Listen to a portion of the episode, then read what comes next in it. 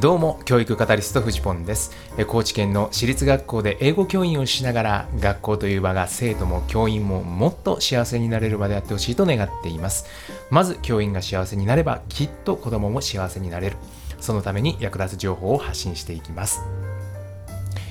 え今日は8月17日火曜日ですね。今日はですね学校は好きだけど今の学校は嫌と言われたショック。というところからこれって業界の危機なんじゃないのかなって私が思った話をしたいと思います。これですね皆さんご存知でしょうか？学校の教員になりたいという人って今減ってるんですよ。これね一応あの文科省のデータなんかにも出してくれていてまああのいわゆる新規の学卒者大学を出て教員になろうという人ですね。これのね数だけでも5年前と比べて小学校で5.9%約6%減ってて中学校に至っては24%も減ってるんですよ。これ結構衝撃的な数字じゃないですか。あの全体としても実は採用の数っていうのは増えてるんですよ。あの辞めていってるんで人が。なので採用の数自体は増えてるんだけれども志願する人が減っている。ということであの倍率がね減っているっていうのは結構ニュースになってるんですけどもう新規の学卒者の純粋な数で見てもこれだけ減ってるっていうことなんですよね。これねやっぱショックですよね。でその一方教育系 NPO ではインターンに人が殺到してるらしいんですよ。これもですよねちょっと話をする中で、えー、そういうところを聞いたんですけれども結構そこにはね人が来てるらしいんですね。だから若い人たちも教育は大事だとは思ってて関わりたいとは思ってるんですよ。子供たちと関わりたいっていうふうには思ってる。じゃあなんで学校教員になりたいという人が減っているのか、まあ、要はねだから学校という場が職場としても敬遠されてるっていうことですよね。まあ、先ほどね子供と関わりたい。もう純粋に子供と関わりたいんだっていう思いはある。じゃあ多分今の学校っていうのはその逆のイメージなんでしょうね。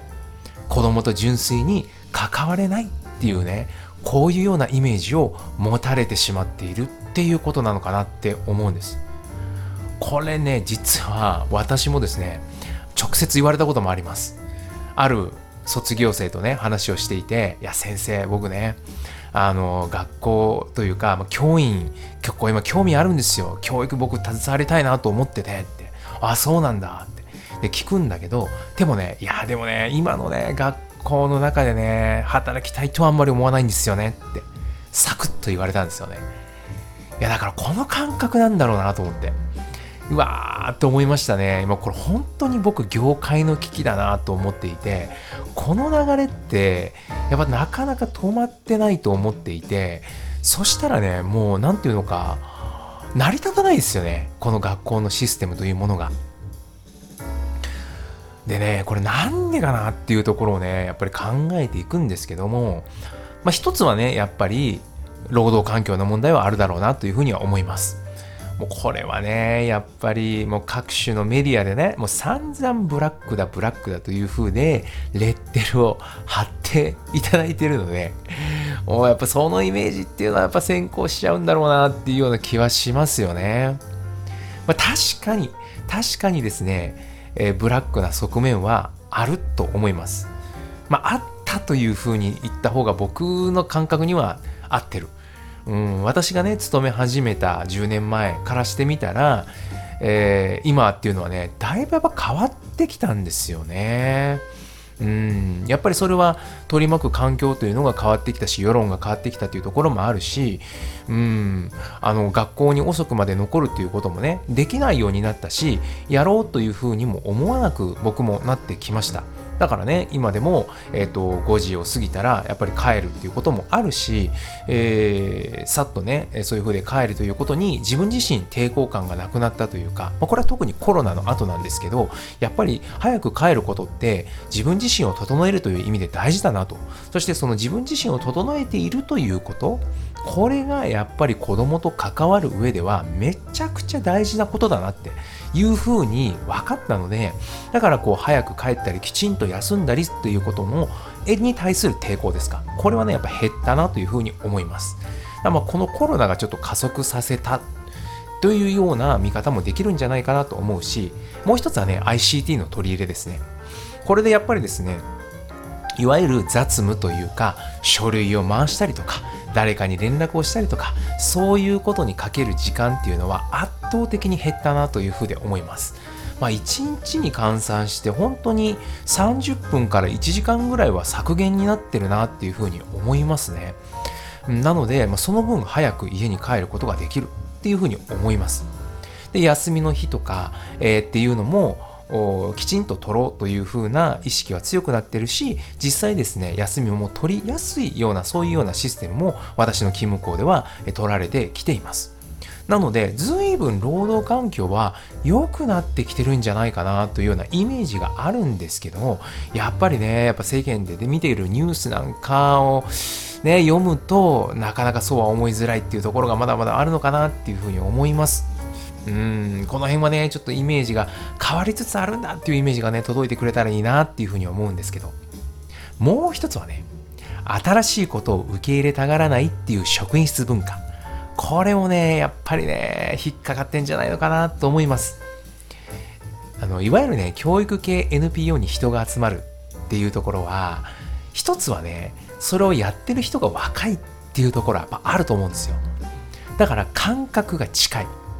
これはねやっぱ大きいのかなと思います。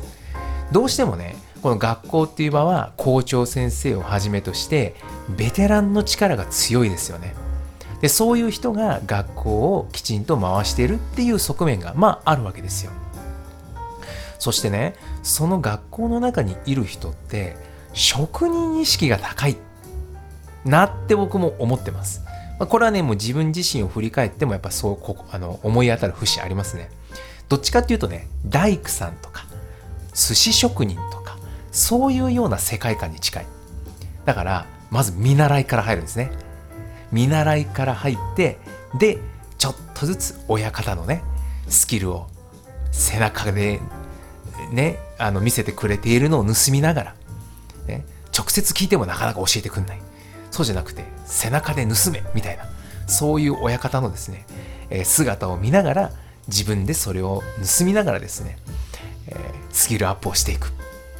まあ、そういうような世界観っていうのは僕が勤め始めた頃ですねもう15年ぐらい前ですけどには確かにあったなというふうに思います。